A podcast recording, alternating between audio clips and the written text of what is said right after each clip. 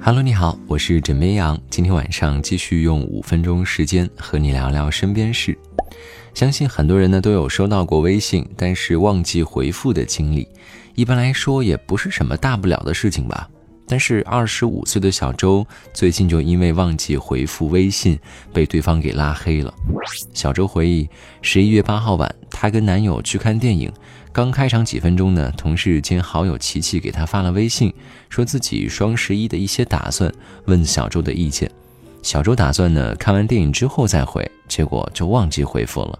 可是琪琪觉得小周不重视她这个朋友，就把小周给拉黑了。小周很不解啊。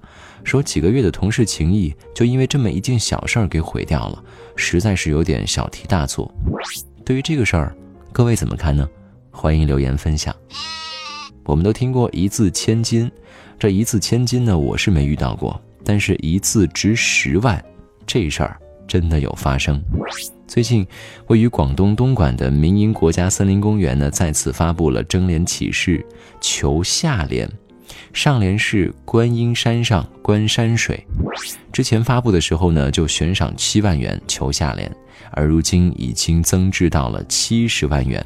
公园的工作人员表示，征了四年多，仍然没有征集到合适的。如果在规定时间内仍然征不到最佳下联，将从来稿中选取优秀下联的二十句，每句给予作者两千元奖励。这机智的网友啊，早已经按耐不住了，纷纷出谋划策。比如说，森林公园寻开森，菩提树下听朴树，柠檬树下吃柠檬等等。枕边羊想说，四年都没征集到下联，这是要请唐伯虎出山了吗？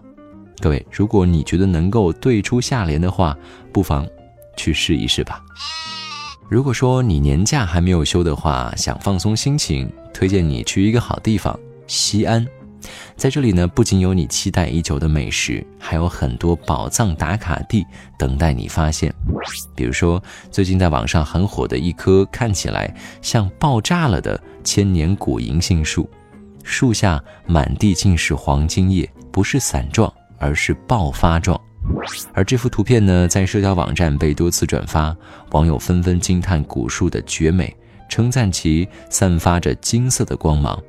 据陕西省文化和旅游厅介绍，这是西安市长安区罗汉洞村终南山古观音禅寺内的千年银杏树，据传为李世民亲手栽种，有一千四百多年的历史。已被列入国家古树名木保护名录。最近，寺内的这棵银杏树呢，进入到了最佳的观赏期，有大批游客前来一睹风采。去网上搜一搜，看一看。如果感兴趣的话，一起约一波呗。我们知道啊，有些企业呢很重视企业文化，但是跪着给员工洗脚的企业文化，你听过吗？最近，有网友爆料，济南的一家公司举办了一场大会。疑似销售公司的总裁在会上给表现突出的员工奖励，双膝跪地为员工洗脚。